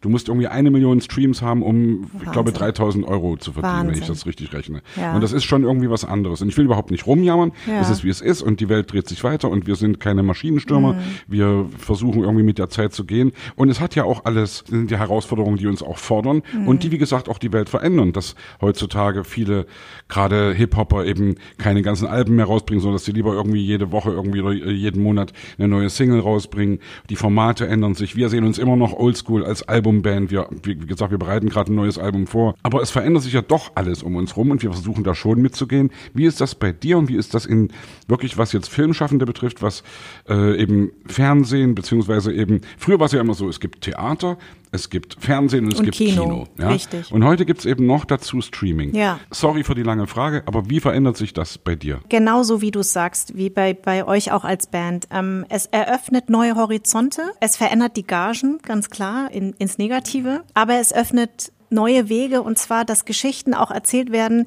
die vielleicht ein öffentlich-rechtlicher Sender sich nicht traut zu erzählen, weil sie das ihren Zuschauern nicht zutrauen. Und das finde ich manchmal immer sehr schade, weil ich immer sage, wieso traut ihr euren Zuschauern das nicht zu? Da gibt es sehr viel Vorbehalte. Die müssen natürlich immer gucken, die Rundfunkgelder, wie geht man damit gut um und bla bla bla. Also die haben ganz Ja, ja. andere Auflagen. Die Barmherzigen, wir sind noch überhaupt nicht so weit. Wir sind jetzt gerade erst in der, in der Entstehungsphase und es ist genau das, was du eben auch gerade beschrieben hast, weil es Streamingdienste gibt und so Serien wie For Blocks, habe ich meine Chance gesehen, endlich meine Geschichte zu erzählen und zwar eigentlich über drei Schwestern kurz nach der Wende, die ins Zigarettengeschäft einsteigen müssen aufgrund des alkoholkranken Vaters und der Arbeitslosigkeit, die damals dann geherrscht hat nach der Wende, dass du nicht weißt, wie geht's jetzt weiter, wirst du abgeschoben, darfst du überhaupt da bleiben? Die sind in der DDR groß geworden, Mauer fällt und es wird die deutsch-deutsche Geschichte aus Sicht der Vietnamesen Ah, ja. erzählt. Weil das ist ja das, was den Leuten nicht bewusst ist. Die Vietnamesen haben eine ähnliche Geschichte wie die Deutschen. In Vietnam Geteiltes herrschte eine Land. Teilung, Ja. die es wurde wieder vereint, etwas früher als hier in Deutschland. Ein Teil der Vietnamesen, die aus dem Süden kommen, wie meine Eltern, sind in den Westen gegangen und zwar legal, noch während des Krieges. Und der andere Teil wurde nach der Wiedervereinigung, gab es Gastarbeiter in der DDR. Das waren die Nordvietnamesen. Und die Boat People sind die, die aus dem Süden geflüchtet sind, nachdem die Grenzen zu waren. Das heißt, in Deutschland leben drei verschiedene vietnamesische Gruppen. Und wir erzählen die Gruppen der Nordvietnamesen, die in der DDR groß geworden sind, die da als Gastarbeiter kommen sollten und dann quasi nach Mauerfall nicht wussten, werden wir jetzt abgeschoben, werden wir zurück nach Vietnam gebracht und die eigentlich mit Vietnam gar nichts mehr am Hut haben, Naja. weil die ähnlich wie hier die Gastarbeiter hier groß geworden sind. Und ich erzähle die Geschichte, um es grob zu sagen, vor Blocks, aber aus der Sicht von drei Frauen, von drei Schwestern. Und das geht hin bis zu der heutigen Zeit, wo sie in das Schleusergeschäft einsteigen, was ein wahnsinns Riesengeschäft ist. Ich meine, jetzt gerade wohnen ja wieder 30 oder äh, 40 Leute in einem LKW in Großbritannien gefunden. Das sind ja auch Vietnamesen, die sozusagen eingeschleust wurden, um auch in verschiedenen Nagelstudios, Haschplantagen illegal zu arbeiten. Ja? Und äh, wir erzählen diese Geschichte. Die Vietnamesen sind unfassbar verschwiegen, weshalb du sehr schwer bei der Recherche, also sehr schwer zu recherchieren, bis hin zu fast unmöglich. Warum? Weil sie Angst haben? Weil sie einfach nicht reden. Das also die Vietnamesen sind so. Mentalitätsding. Genau, also der Richard Kropf und sein Team, die haben vor Blogs geschrieben und sie haben gesagt, es war es bei den Arabern ist was ganz anders. Die sind immer sehr nach außen. Ne? Hm. Die erzählen gerne, hier, hier, guck mal, hier mein Auto, ne? und es ist immer so, hier, meine dicken Eier und so. Ey, du Rassistin, was erzählst du hier? genau. Die Vietnamesen reden einfach nicht. Du kommst nicht an Infos ran. Und ich äh, bin auf die zugetreten und habe gesagt, könnt ihr euch das vorstellen? Und äh, sie haben eine große Chance darin auch gesehen, weil es gendermäßig drei Frauen sind und mal nicht immer nur Männer. Bei uns ist es äh, offiziell war- zwar ein Patriarchat, aber die Frauen haben total das Sagen. Die haben auch den Krieg gewonnen, sagt man in Vietnam. Ja. ähm, und weil einfach er natürlich auch die Chance sieht, eine Geschichte zu erzählen durch mich, weil ich zwar jetzt auch nicht an alle Infos komme, aber doch an mehr Infos Klar. und sehr viel Authentisches mitbringe. Und wir haben jetzt diese Geschichte kreiert. Und ähm, wir Habt ihr schon einen Auftraggeber? Also gibt es da schon irgendwie. nein, wir Denkst sind- du über Netflix nach oder oder? Ich denke natürlich über Netflix nach, weil es einfach eine großartige Chance ist, Geschichten zu erzählen, die sich öffentlich-rechtlich nicht trauen. Ich äh, setze noch sehr auf meinen ZDF, weil ich ein ZDF-Gesicht bin.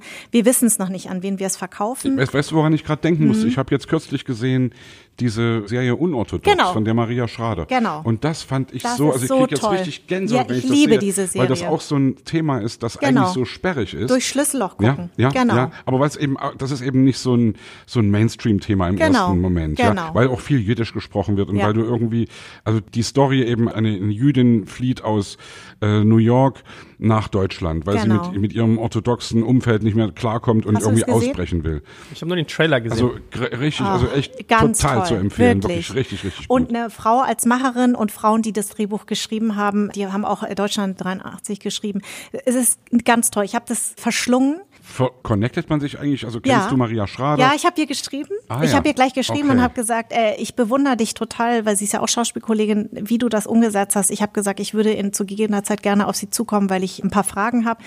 Und es ist einfach so, dass äh, Frauen im Filmbusiness ja völlig unterbesetzt sind. Also die Macherinnen, ich Ja. rede jetzt von Produzentinnen, Ja. Regisseurinnen, Kameramen, äh, Kamerafrauen. Kameramännerinnen. Karamännerinnen, genau. Und deswegen habe ich auch meine Geschichte spielt natürlich auch, weil ich eine der Hauptrollen spiele, aber weil ich eben auch gesagt habe, aus Frauensicht Dinge zu erzählen, ist was ganz anderes. Und das, ist, das spielt ja auch eine Frau, Klar. ne, die Hau absolute Hauptrolle aus ihrer Sicht erzählt.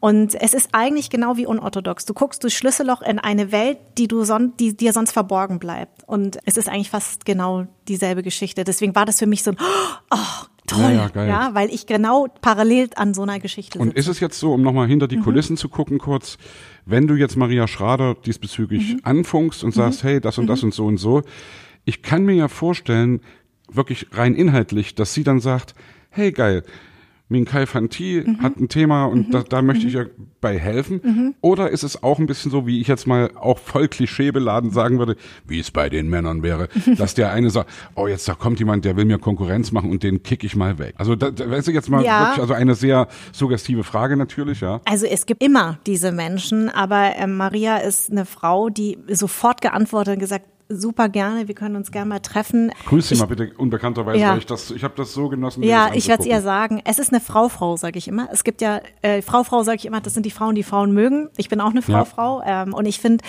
genau was du sagst, finde ich so wichtig, weil da muss ich jetzt nochmal auf ein ganz anderes Thema kommen. Aber ich habe ja 2015 bei Let's Dance mitgemacht und mit Massimo Sinato. Und der hat ja jetzt gerade erst gewonnen mit einer Frau, mit der wahnsinnig tollen Lili Paul Roncalli, die Tochter von dem Roncalli, ja. Zirkus Roncalli.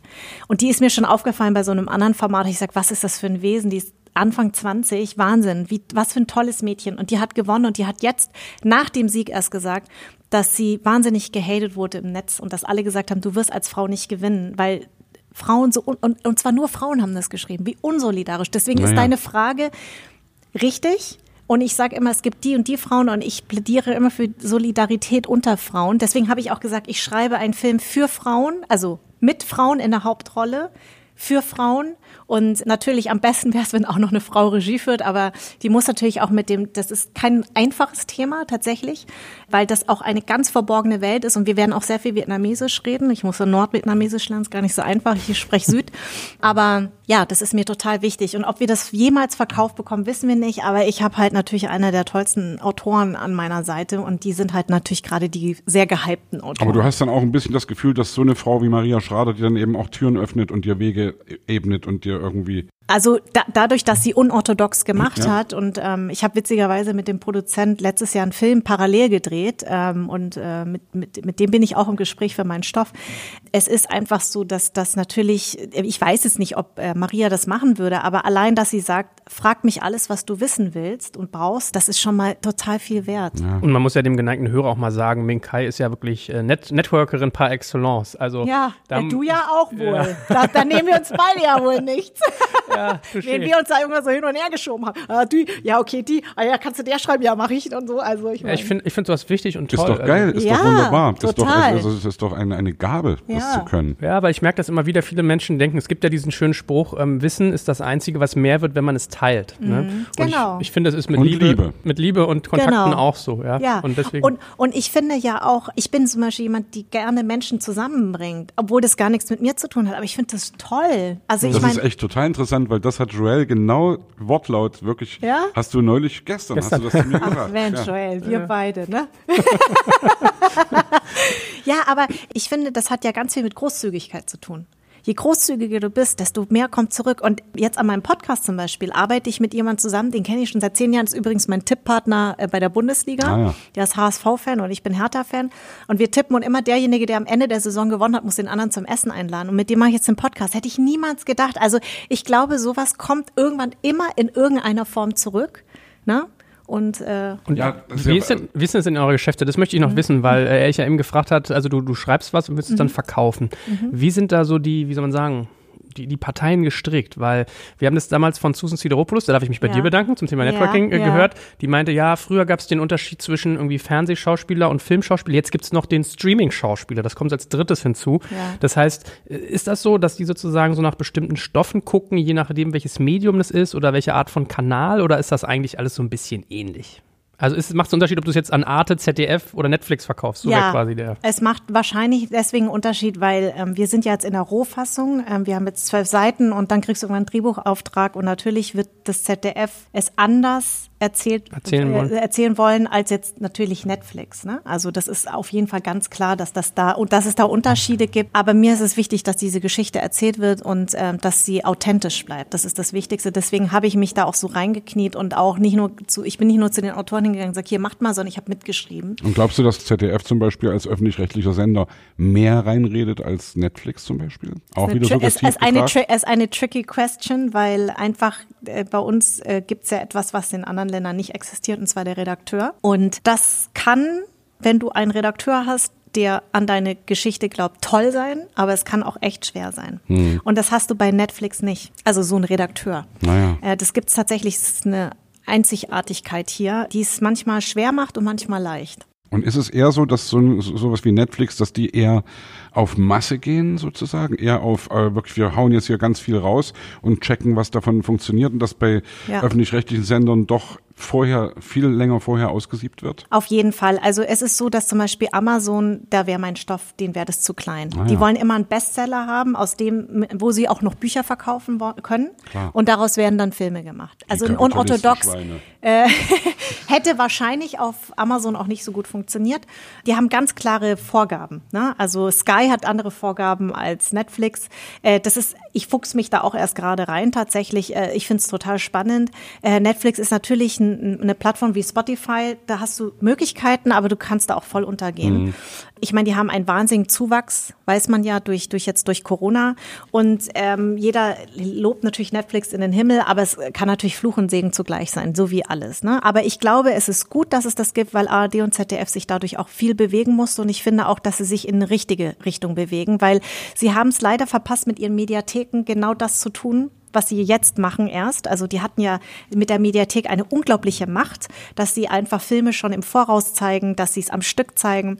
Und die haben damals nicht an das Thema Mediathek geglaubt, das haben sie ja selber zugegeben. Und dann kamen die Streamingdienste und plötzlich mussten sie nachziehen. Und das ist für uns Schauspieler und für uns Kreative eine Wahnsinns ähm, weil wir dadurch auch anders, Bad Banks zum Beispiel waren reines Mediathek-Thema. Das war nicht am Anfang fürs große Fernsehen gedacht und die sind durch die Decke gegangen. Und da konntest du auch alle Folgen auf einmal gucken und dann haben sie es erst im Öffentlich-Rechtlichen äh, gezeigt. Das wäre früher unmöglich gewesen, weil sie auch verstanden haben, dass wir Menschen nicht mehr um 20.15 Uhr den Fernseher einschalten, sondern Richtig. halt vielleicht erst um 21 Uhr oder erst drei Tage später. Ja, und äh, ja, das hat's verändert. Ja, man staunt ja trotzdem. Ne? Also ich, mir geht's ja so, ich finde auf Netflix gar nicht so viel so gut. Also manchmal merkt man ja auch, das, das steigert sich. Es gibt dann so ein House of Cards, ein Stranger Things, das sind Ja. sozusagen so die wirklichen Blockbuster-Serien. Was kommt danach? Lange eigentlich nichts. Ne? Das ist so, also eigentlich ist ganz interessant, dass so ein Mythos sich dann auch selbst befüttert. Das stimmt. Übrigens, was ich euch ans Herz legen kann, ist The Last Dance. Die Dokumentation über Jordan? Ja, guck ich schon. Bin, ja. Und es ist echt so, auch wenn du kein Basketball-Fan bist, ähm, also ich bin einer, aber auch wenn du keiner bist, äh, ich habe mich durch zehn Folgen geheult.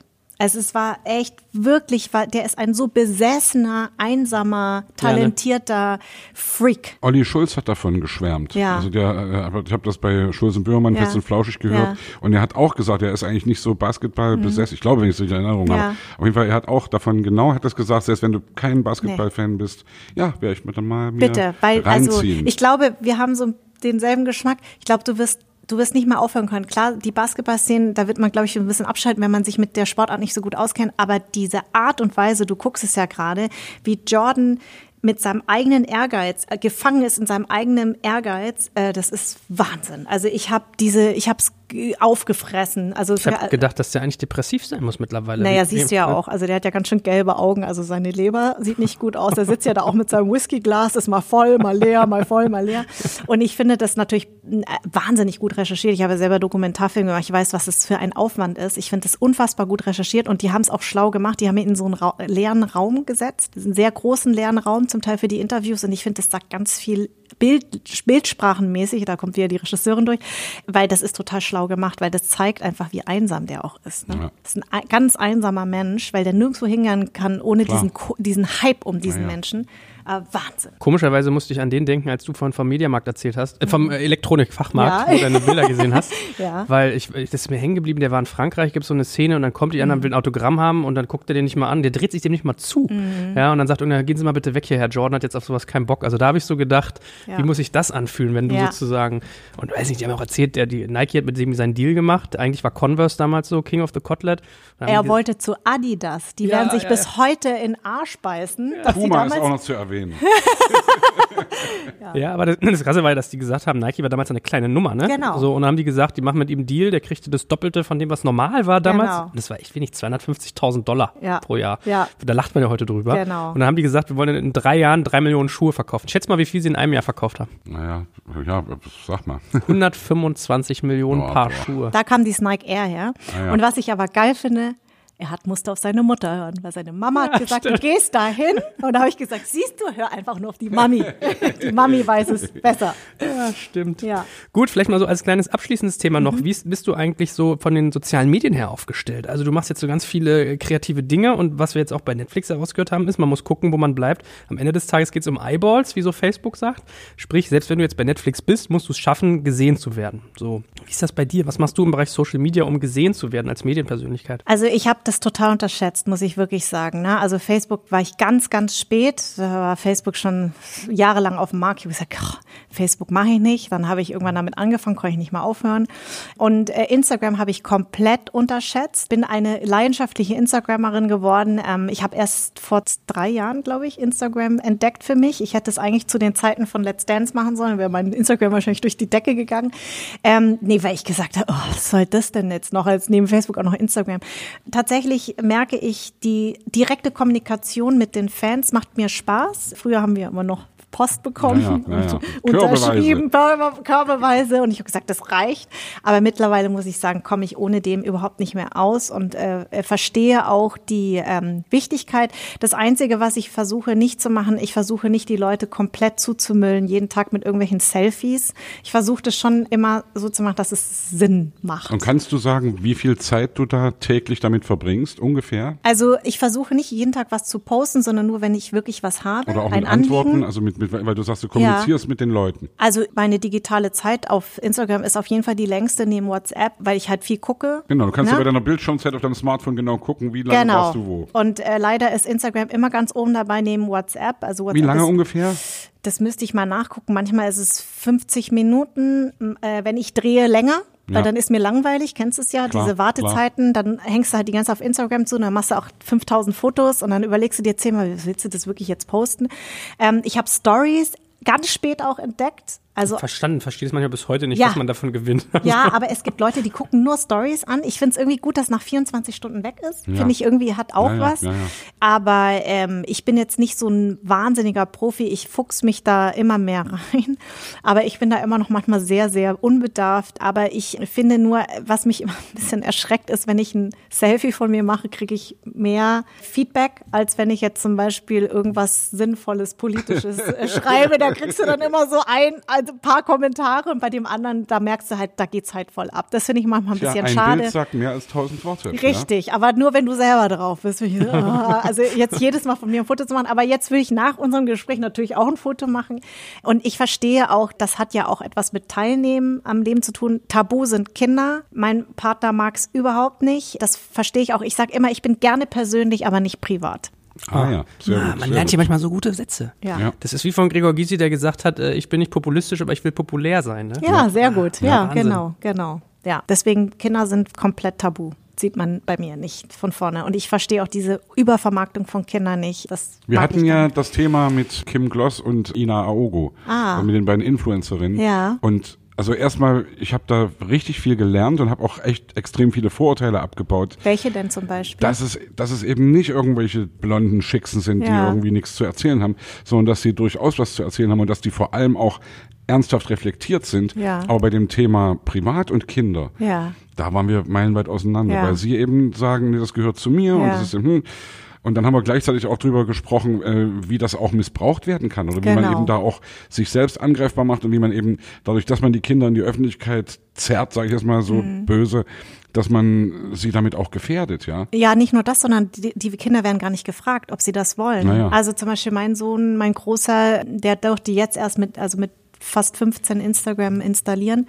Und ich finde das eben, der ist sehr zurückhaltend und der will, der will das nicht. Und wenn ich ihn jetzt von, von klein auf an immer sozusagen nach vorne gestellt hätte, der hätte mir wahrscheinlich jetzt gesagt, du hast mich niemals gefragt. Das finde ich eben Richtig. eine schwierige Grenze, weil nur weil ich diesen Job gewählt habe, sehe ich an meinem Mann, der hasst alles, was mit Social Media zu tun hat.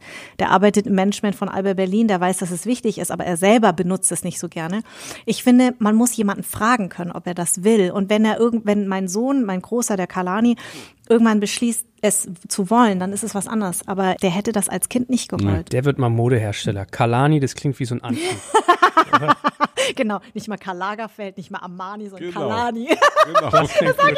Das klingt gut. Geil. Aber da muss ich ja jetzt noch mal ein kleines Postskriptum in Sachen Sport mit dir machen. Also was ja viele, glaube ich, über dich auch gar nicht so wissen. Ich glaube, du spielst auch Basketball, hast du mir mal erzählt. Nee, richtig? ich spiele nicht, ich gucke. Du guckst. Ich bin leider eine ganz schlechte Ball-Tante. Ich habe gar kein Gefühl dafür, aber ich bin eine leidenschaftliche Guckerin und ein richtiger Nerd. Also ich fuchs mich dann richtig rein. Ich habe eine Zeit lang immer Kicker und elf Freunde und äh, Sportbild.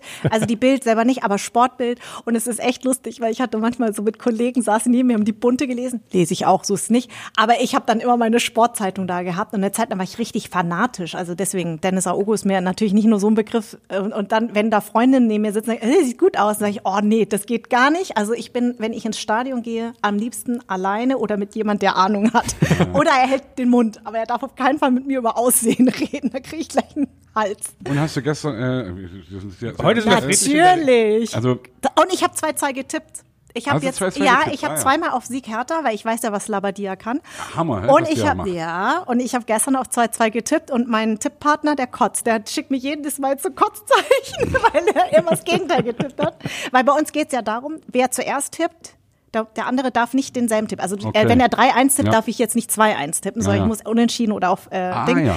Deswegen geht's immer darum, und er guckt sich immer die Pressekonferenzen an und ich sag, nee, nee, ich tippe aus dem Bauch heraus. Und jetzt kriegt er die Krise, dass auch noch gegen Leipzig, dass die Hertha gewonnen hat.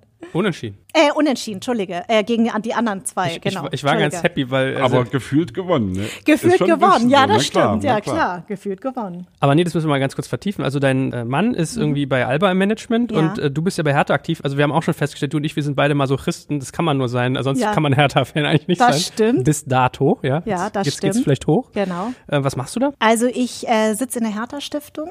Die kümmert sich ja vor allen Dingen auch um das Thema Integration und Kiezkicker und ähm, es ist, sage ich immer, die moralische Instanz der Hertha. Und das stimmt, man muss sehr masochistisch äh, veranlagt sein, wenn man Hertha-Fan ist, weil zwei Abstiege, ich habe einen Wiederaufstieg auch mo äh, moderiert, stand damals. Das war das Allerschlimmste. Da ist auch noch Bayern, mein Hassverein, Meister geworden bei der Hertha.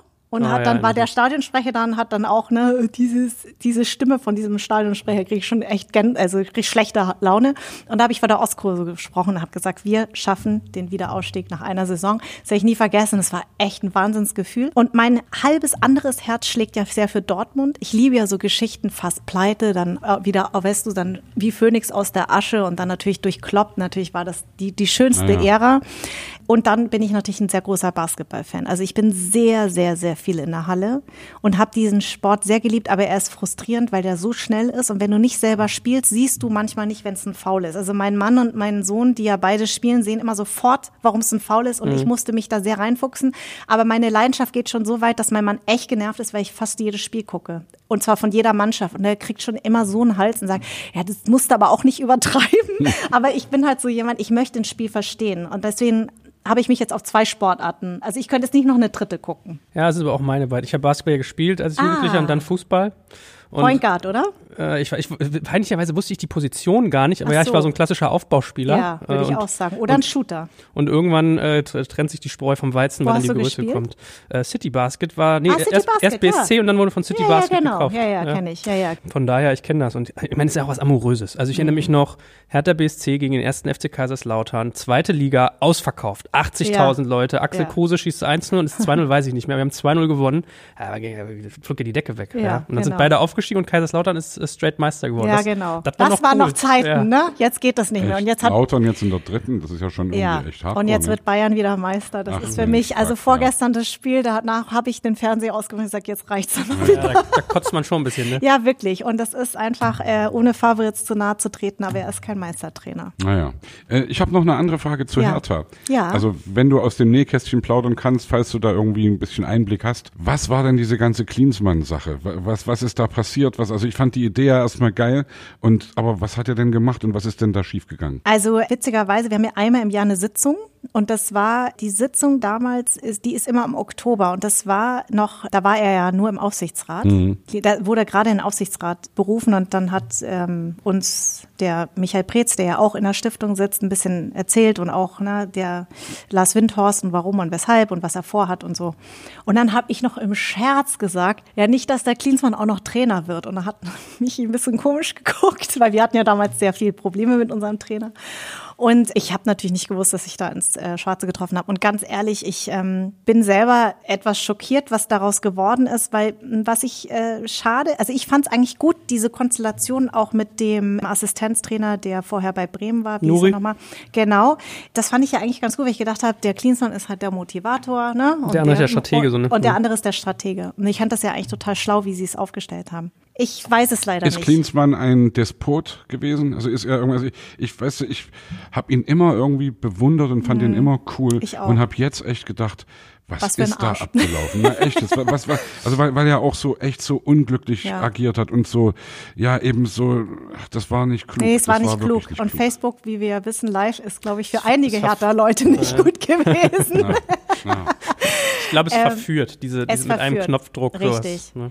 Ich glaube, es gibt immer natürlich mehrere Wahrheiten. Es gibt keinen Unschuldigen, glaube ich, in dieser Geschichte. Ich weiß es nicht. Ich maße mir das auch nicht an, weil ich da leider, also ich weiß einiges, aber nicht so viel, dass ich jetzt was dazu öffentlich sagen dürfte oder könnte. Ähm, es ist natürlich total schade, wohin das geführt hat. Ich glaube, dass tatsächlich Michael Preetz und die gesamte Führung total schockiert war, dass es äh, so weit gekommen ist. Und es gibt bestimmt Wahrheiten dazwischen. Also Michael Preetz ist ja auch nicht unumstritten, muss man ja sagen. Und es ist schade. Welcher Manager ist das schon?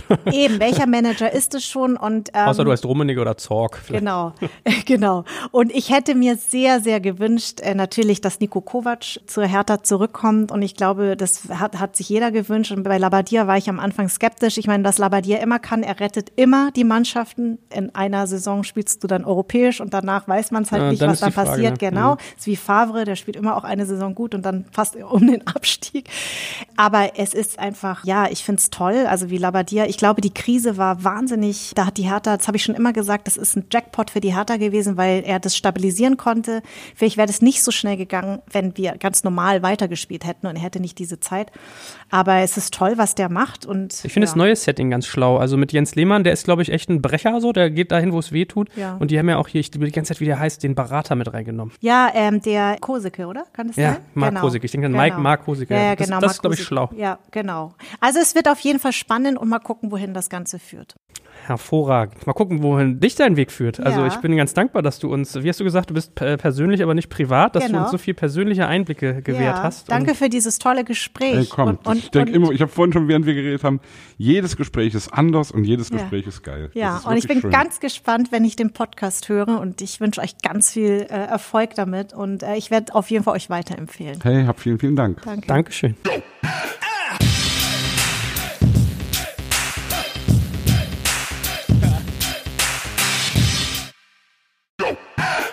Werbung Aufgepasst! Wenn du ein B2B-Unternehmen bist, möchtest du jetzt deine Sales Pipeline mit neuen B2B-Leads füllen und dafür empfehlen wir dir unseren Partner SalesViewer. SalesViewer lässt sich total einfach erklären. SalesViewer entschlüsselt nämlich Unternehmen, die deine Webseite besuchen und zeigt diese in Klarnamen an. Du und dein Team sehen also ganz genau, wer eure Webseite besucht und wofür sich diese potenziellen KundInnen interessieren. Und dann gibst du einfach Vollgas, denn du kannst diese Unternehmen dann ja zielgenau ansprechen und einfach zu neuen KundInnen machen. Im Marketing und Vertrieb ist das also eine Wahnsinnsunterstützung für die B2B-Lead-Generierung. Deshalb nutzen schon viele Marktführer wie Stepstone, Avato Systems, Spot5, Talon One oder die Vodafone-Tochter Grand Centric SalesViewer und generieren damit täglich neue B2B-Leads. Und wenn das für dich interessant ist, dann teste SalesViewer doch einfach mal kostenlos. Alles, was du dafür wissen möchtest, findest du unter folgender Weiterleitung digitalkompakt.de slash salesviewer. Und wie immer verlinke ich dir das auch auf unserer Sponsorenseite unter digitalkompakt.de slash Sponsoren. Das war's mit dem Werbespot.